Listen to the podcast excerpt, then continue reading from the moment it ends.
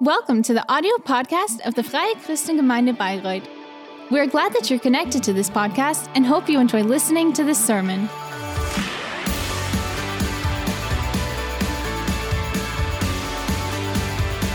Ja, guten Morgen auch von mir. Yes, good ähm, morning also from my side. I want to pray in the beginning. Gott, ich danke real dir, quick. dass du da bist. Ich danke God, I thank you that you are here. sicher sein dürfen, dass du I thank you mit that we can be assured that you're here with us. And I want to ask you to open up our hearts and that you talk to us and that you make it clear to us what you want from us this morning. And I also want to ask you to use my sermon this morning um, so that you talk into people's hearts. And I thank you that you will talk through me. Now, in Jesus' name, amen. Ja, wir haben uns ja jetzt für fünf Wochen mit Okay, so we've, um, been dealing with a sermon series for five Wir haben uns weeks now, Brief von Paulus um, an die Gemeinde and it was all about the, uh, ähm, genauer letter to the church in Corinth. da aber gemerkt, dass die christliche Gemeinde And uh, we've taken a look at the church in Corinth and we've wir sie auch realized that, um. That this Paulus church hat die Gemeinde in uh, Korinth um, gegründet gehabt. was like a Ähm, big und war dann construction site. anderthalb Jahre in Korinth And Paul has created this, or he has founded this church, um, ja, and then he has been part of this church for one and a half er years. He has led it, but then he moved er on. fuhr somit auch immer wieder um, for his other projects, but he's always remained in contact with this church, in Korinth war eine sehr junge and so he was always up to date um, about the things which were going on in that church. And uh, the church in Corinth was a very young um, church, and the city was really a career city, um, yeah, with many young and ambitious people. And that's what um, led to many problems in the church. Um, and yeah, that's why we compare to it, uh, or we refer, we refer to it as a construction site. And Paul is now trying to um, resolve a few of these issues um, and to Beim ersten Teil der Predigtreihe yeah, um, bring them back on the right path. Problem der Korinther in die erste And uh, in the first part of the series, Streitereien und Gruppierungen. um, I have talked Ähm, or I've um, told you about. Dadurch, dass sie gemeint um, haben, the first äh, problems that the church had. Um, so the uh, und die sind church or uh, und dadurch haben sie sich there were different groups in the church who were abgegrenzt. Ich folge separating um, each other from other und ihr nicht. groups Also sie haben sich so um, because they were saying that they were following the right leader, the right teacher, and thus that they were better people than the others. Das ist falsch. Eigentlich But Paul wir alle auf um, then told them, Fundament. Und das no, that's wrong. We are all standing on the, war ri- so wichtig, uh, on the same Streitereien und keine Gruppierungen in der base. And it's so important that there are no Einheit gibt. Dass division and no um, Und Kai hat uns fighting dann am nächsten in the church, but um, that they rather that we rather in eine weitere um, remain in unity. And then in the second part, um, Kai da ich Christ bin und has Jesus ja für meine uh, told us that ist, kann ich tun und lassen, there, was there was another group in the church who thought, okay, now that Jesus has um, died for me, unmoralisch auch gelebt, uh, weil sie eben meinten, we can live however we want, we can live very Und auf der anderen dissolute and Seite gab es eine immoral. Gruppe, die genau das Gegenteil And then on the other side, there was a group who did um, totaler Enthaltsamkeit gelebt the exact opposite, who lived in complete Ähm, abstinence. Zu den Korinthern, But, dass um, beide Paul Ansätze told. Es geht nicht the darum, was church that jetzt als Christ, both sondern es geht darum, these approaches are wrong. Ähm, It's not about so what am I allowed to do, it's only about dann what honors Sonntag hat uns God. Christine mit hineingenommen. And then the following Sunday, um, als Christen denn Christine has uh, told Ähm, or has talked about das war- das war tatsächlich the, uh, the question whether we as Christians Antwort war da, can eat Also, es kommt auf die total auf die um, meat of idols.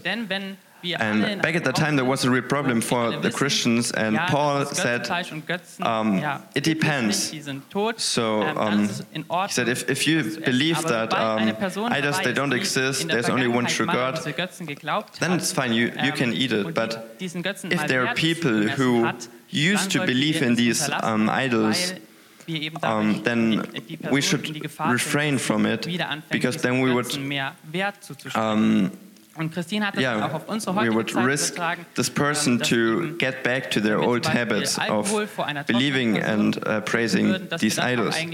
And it's the same thing with alcohol, for example, that if we're uh, with someone who used to have an, um, an prob a problem with alcohol, then we uh, have to limit ourselves and um, be considerate and yeah, refrain from drinking any alcohol. So it's always about the people around us. And then the following Sunday, um, Terry has uh, told us that yeah, the, um, um, in the church during a time there was complete chaos. Everyone wanted to prove um, what they are able to do, and they wanted to um talk in, uh, during the service and so on. Uh, but Paul said it's not about you, it's not about what you have to say, but it's about what God wants to say, and that everything should remain in order. So as we can see, there, there are many problems, or there were many problems in this church. But um, actually, Paul always gives the same answer. namely to live out the good news of Jesus. Äh, That's sort of the toolbox that um, Paul always brings along um, in order to answer all these questions. Always to live out practically the good news. Um, and that means um, to, to live in unity, to honor God, to be considerate, and to keep order. And now he comes to um, a last uh, construction site and he gives us a last um, tool, namely hope, to live hope, to live out hope. And it's so interesting that Paul actually um, talks about the subject in the end, in the last chapter. Er because actually it would um, also fit very well at the beginning. But maybe Paul wanted to, to end with a sort of bang in, um, yeah. And every construction site um, needs a plan so that um, the people know how the, the result um, is supposed to look like. And when you're working on the uh, construction, then uh, you always have to follow the plan so that everyone, that everything um, yeah, is contributing to the end uh, result. And if people were not to follow this plan and everyone would just do um, äh, as they please, then the chance of um, the construction to turn out well is very, um, very small. So I've brought you here a plan and um, as an example, um, how an architect would show the people, so that's how it's supposed to look in the end. And the Christians also, they, they need a plan. What should they achieve um, with their lives and why? And um, that was meant for the church back then, but it also is also relevant for um, all of us as Christians. Ähm, and Paul, yeah, talks about that in 1 Corinthians 15. Now, now, brothers and sisters, I want to remind you of the gospel I preached to you, which you received and on which you have taken your stand. By this gospel you are saved, if you hold firmly to the word I preached to you. Otherwise, you have believed in vain. For what I received, I passed on to you as of first importance that Christ died for our sins according to the scriptures, that he was buried, that he was raised on the third day according to the scriptures. So Paul reminds us, reminds the Corinthians here um, in the 15th chapter, so at the end, um, he reminds them of the good news immer wieder auch verkündet. I mean, that's good news. He has um, sie ist auch deswegen told them about already Grundlage ihres often Lebens geworden. before that. Nämlich, dass Jesus and that's why it became the foundation of their life. Um Namely, that Jesus Christ, the Son of God, um, came into this world and that He has died for our sins. Because before that, uh, sin was the reason why we could not have a relationship with God. But then Jesus uh, sacrificed himself and um, he has taken on these sins and he was resurrected. And that made it possible um, that we can have an eternal relationship with God. And that's exactly what um, this good news is about. And that's the good news that, um, that should really define our way of living. And Paul makes it really clear that that is our hope, that we are saved, and that our life is not only the life that we have um, on this world, in this world, but that it will go on afterwards. That is our hope. And this good news is really our hope, and um, we should live in this hope. Ähm, For the, this hope is really um, making our life easier. And then it, ähm, um, it's really like this um, construction plan. So eine, so eine Art Hoffnung ist es dann auch für uns, dass wir dann wissen, okay, das soll uh, rauskommen. Uh, und deswegen yeah, that's how this hope also works for our lives. Because um, as in this construction plan, we can see what the end result should be like, and so we have a um, guidance, we have a goal a hope that we can follow. And the goal is that we will be saved, and it's the good news that we can, or that we have an eternal relationship with God that will last, that will last longer.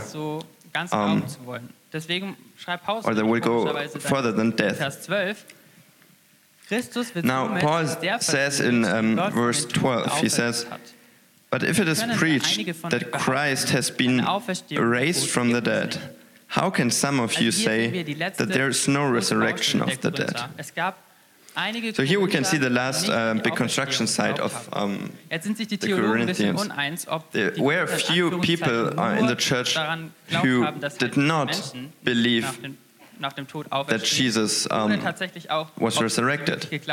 And now there was a dispute amongst the um, theologians whether they did not think that we people will be resurrected from death, or whether only Jesus, whether um, they only doubted whether Jesus um, was resurrected from the death.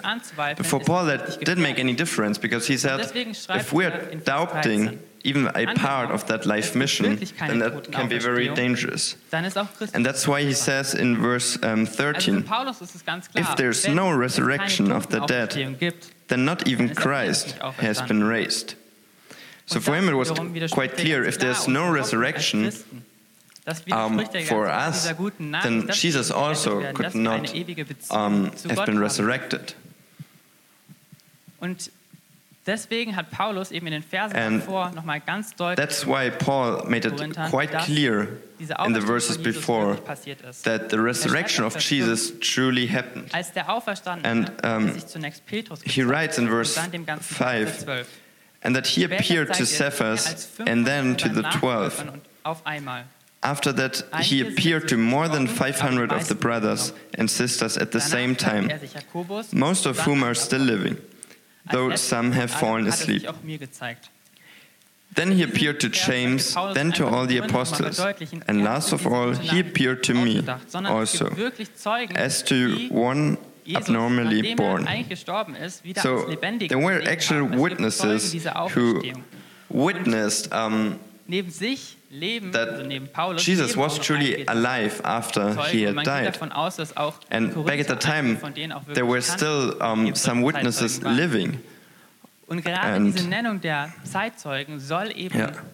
den Leuten and oder den especially the, the naming of, of these witnesses should really um, möchte ihnen das beweisen, dass Jesus auferstanden ist. Um, should really point out that it is a fact. Für ihn ist das wirklich and Realität. So for Paul, Paul does, did not only believe in the resurrection, no, for him it was er um, a fact, it was a truth. Er and that's the way he wants to um, tell it to the Corinthians. Before then, um, he starts talking about the, the issue that um, some are, people are not believing in this resurrection. But let us be honest, uh, especially the part of um, the resurrection, der klinisch tot war, dann most difficult part to believe in um, in the good news because I personally I've never um, experienced some, something like that that a person who was truly dead um, was alive again. So that's um, not the it's not a natural thing to happen. Diesen Zeitzeugen nicht geglaubt haben. So, um, die denken sich das nur. Back at the time, there were also people who did not believe also the witnesses, who thought that they were just um, telling lies or that they were just seeing. Um, yeah, unreal things. Um, but then for us now, it's even more important to believe that because uh, we cannot go to these witnesses anymore because um, they've been dead for over 2,000 years now. And it's easy to believe that Jesus was a good man, that he was a historical person um, who did good deeds and who then um, died on the cross. They all, for that, um, there are many historical proofs. So these things are, they, they are a fact. But now the difficult thing about this good news is um, that Jesus uh, was resurrected and that he was alive again. That's something so um, overnatural, something so miraculously, miraculous. auch überhaupt nicht logisch erklärbar. And Aber gerade hier we cannot explain it logical. And, but that's exactly where um, faith starts. Oder nein, ich glaube daran um, whether we say, okay, I believe that Jesus was resurrected, or I do not believe so. And for Paul, that was a reality, there was a fact um, that Jesus was resurrected. So let us read um, verse 13 again. If there is no resurrection of the dead, then not even Christ has been raised. So because Paul was so sure um, that Jesus was resurrected, that's um, why he's so sure that there's also resurrection for us people. So let us once again read verse 13. If there's no resurrection of the dead, then not even Christ has been raised. And if Christ has not been raised, our preaching is useless, and so is your faith.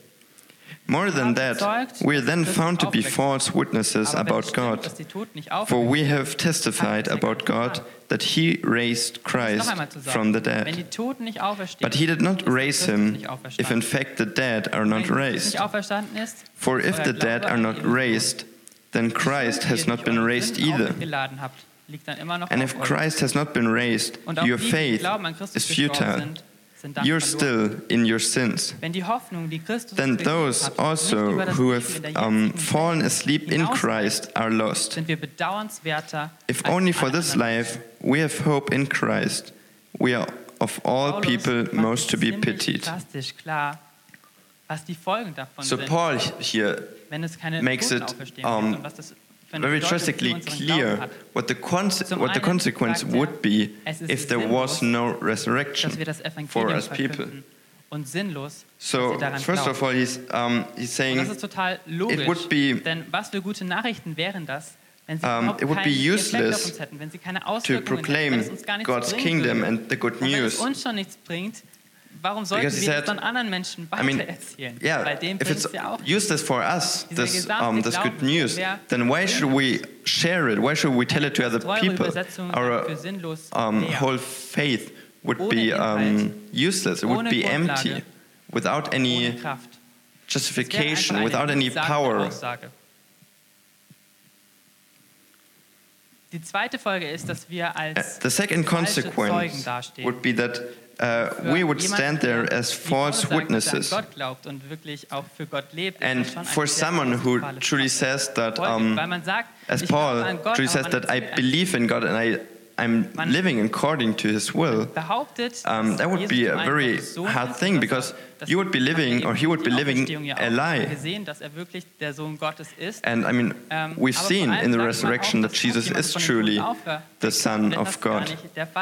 But um, yeah, in, ähm, in that case, if that wasn't true, then we would be lying if we were to say that um, God has indeed resurrected someone.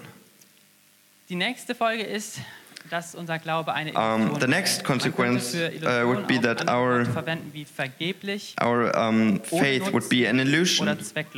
And you could also use another word for that, that it would be without any without any effect. And that's how our um, faith would be, without any purpose. And just imagine that, um, that the things or the thing that you're believing in would be useless. I mean, why, why should you then um, believe in it? And now, um, let us come to the most, um, most severe consequence, namely that um, we would still be in our sins. Because if Jesus has not been resurrected, then our sin um, would not be conquered. Because it was only through the resurrection, only um, through Jesus conquering death, um, that he has taken away our sins. And if that was not true, then these sins would still be on us, and a relationship to God um, would be impossible for us. But through the resurrection, Jesus has shown us that the sin has no power over us anymore because he has taken it on him. And because then our sins do not count anymore, um, God, oh, we can have a relationship with God. And if Jesus had not done so, then um, we would still bear these sins with us. Um, now the next consequence um, connects to that and says that we, um, that all those who have died for Christ, that they are lost.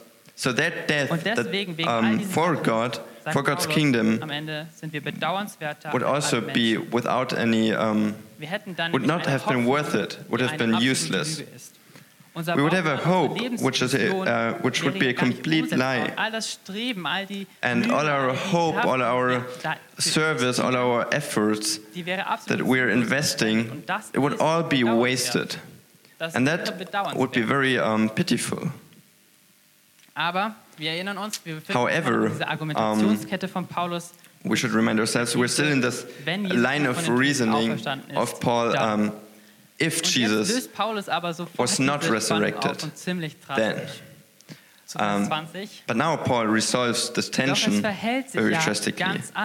And he says in verse 20, But Christ has indeed been raised from the dead, the first fruits of those who have fallen asleep.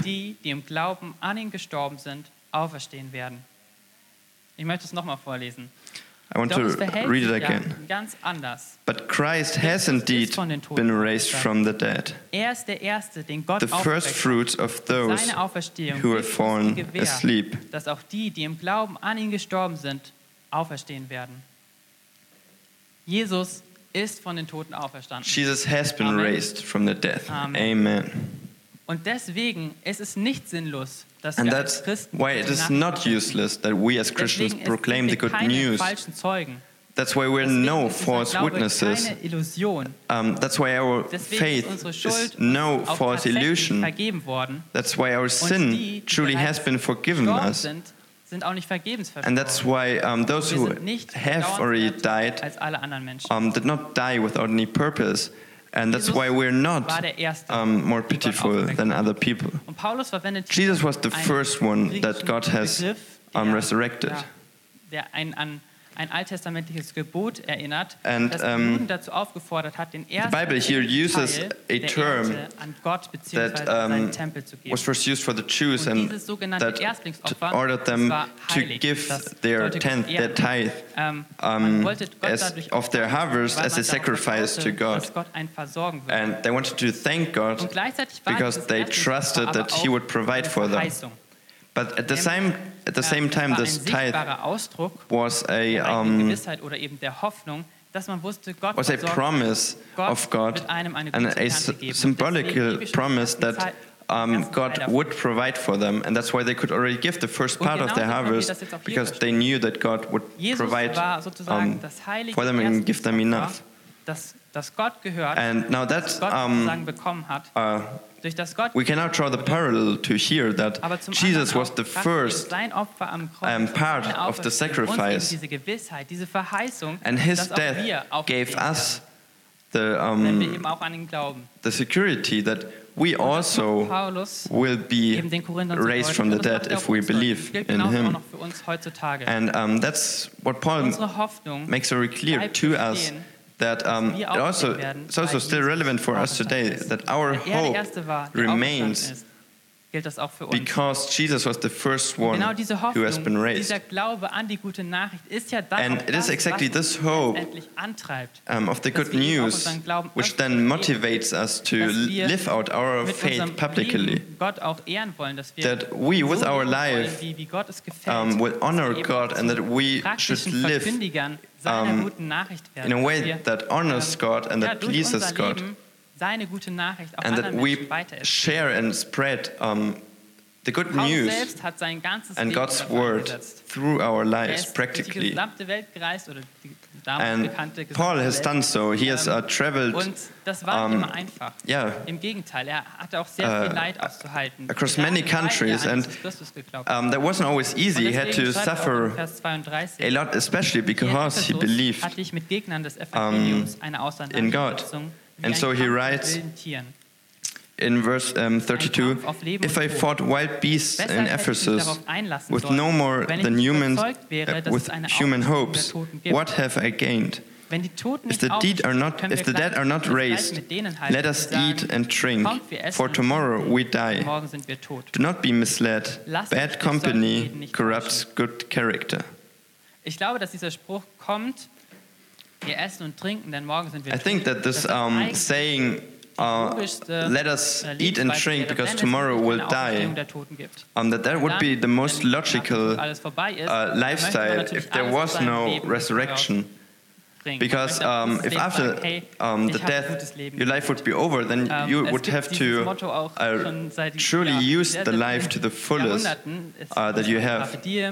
And this kind of lifestyle um, has been existing um, since many, many decades. in the beginning was Carpe, Carpe Diem, now it's um, YOLO. And it's always the same, um, the same motto. But for us Christians, um, it is a, a great hope.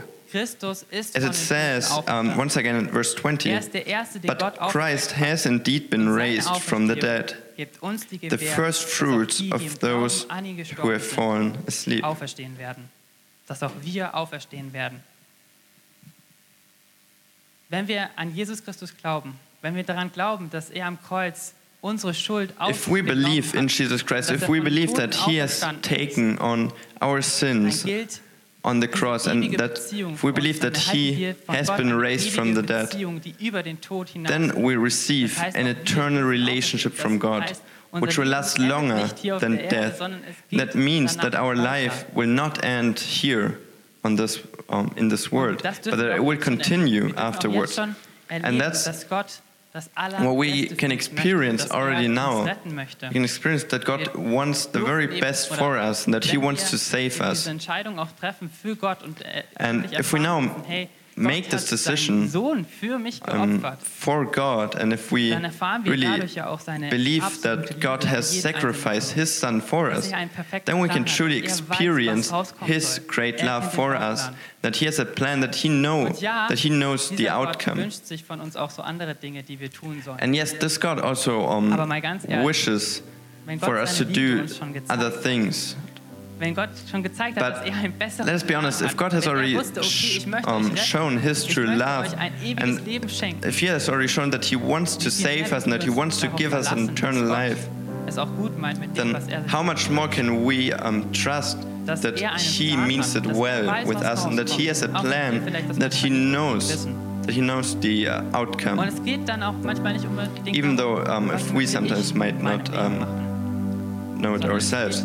So it's not about um, what do I want to do with my life, but it's always about what does God want me to do with my life. Because we can know that He has a plan, a good plan for us. And we can live in this hope that we will be saved and that we have realized this purpose of our life. And this construction plan of our life should always be um, in front of our eyes with, um, so that we can live in this hope that we will be saved. And it is especially this hope that um, supports and leads us through um, hard times when we're suffering. That is part of um, our life here, that is part of this world. Doesn't matter what we try, it will always um, come back to us. But Paul says that we can endure the suffering because we have this hope. So even the suffering that we have to endure because we believe in Jesus, that's, that still exists. Paul, so Paul was um, persecuted because he believed in, um, in God. And it's the same for some people, for some Christians, even today. They are suffering because they believe in God. But Paul reminds us that even then, even if we suffer because we believe in God, that even then it is still worth it to believe because we know what comes afterwards, because we have a hope and because we have a construction plan and we know the outcome. We will raise we will be um, raised from the dead, just like Jesus was raised from the dead. And that's why um, our life is filled with hope. Let us cling on that hope. Always um, remember yourself that God has a plan for your life and that God has saved you and that after this life on the earth, God has still an eternal life um, for you in His presence without any suffering. Live in this hope. And because we're living in this hope, um, it is a motivation for us to also work on all the other construction sites in our life, or the other construction sites where we um, should try to live according to God's will, to God, um, yeah, to His word. Because we want to proclaim God's word and the good news. We want to share it and we want to tell it to other people because there's nothing better than it, and it, um, it brings healing and salvation. And in order to proclaim this good news through our life, um, that's why we should also um, adapt all these um, other principles that God uh, that Paul has taught us in the um, previous chapters. That we should um, remain united. That we should always honor God. That we should live considerately. That we should love each other. And that we should keep order. And lastly, that we should live in hope. Let us all stand um, up now, and I want to give you now a time where you very consciously um, only focus on God for you personally, and where you stand in front of God and make um, make clear again for yourself what, what kind of hope God gives you. And that, that He has already given you the greatest gift um, that anyone could ever receive. He has given you an eternal relationship with the Creator of the earth. And maybe you've heard this good news for the very first time, or maybe you've re realized um, you've realized what this hope means or what this um, uh, good news means. And so I want to give you the opportunity now that um, God can talk to you and that He makes clear to you what this good news truly um, is all about. And God wishes for, for a decision of us. He wishes um, for us to receive the gift that He um, gives us. And um, let us all um, close our eyes now. And if you want to make a decision this morning, if you want to say, I want to have an eternal relationship with God, because He means what He means it well, um, and He has a plan for me. He knows he knows the outcome. I want to encourage you to to make that decision um, visible and to raise your hand to give him a sign. And then I would like to pray for us. Thank you. Lord, I thank you. I thank you for every single one who has um, who has made a decision for you now. I thank you that it is true that Jesus, you have been raised from the dead and that you self sacrifice on the cross, that it had a consequence for our life, that through, through that we can have now an eternal relationship with God, and that we are freed from our sins. And I want to ask you now to um, make it clear to every person who has now once again um, made this decision that you make it clear to them that the only thing we have to do is to say yes to you and to believe in you. And I also want to ask you for every single one um, that you fill us. Um, yeah, um, they always fill us once, uh, once again with your hope, with your Holy Spirit, and that uh, we will be reminded of the plan that you have for us. That all the challenges, all the sufferings in our life, we can be sure that we can endure that and that we can overcome that because we know we can know that after this life there's a um, an eternal life without any suffering awaiting us. Thank you, Lord. Amen.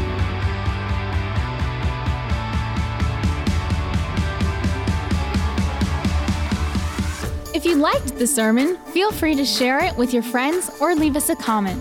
We would be glad to personally get to know you, and you're warmly invited to visit any of our Sunday services. You can find more information on our website at www.fcg-bayreuth.de. There, you can also write us a personal message if you would want to know more about a Christian life with Jesus or have any other questions about the Christian faith. Till next time, goodbye!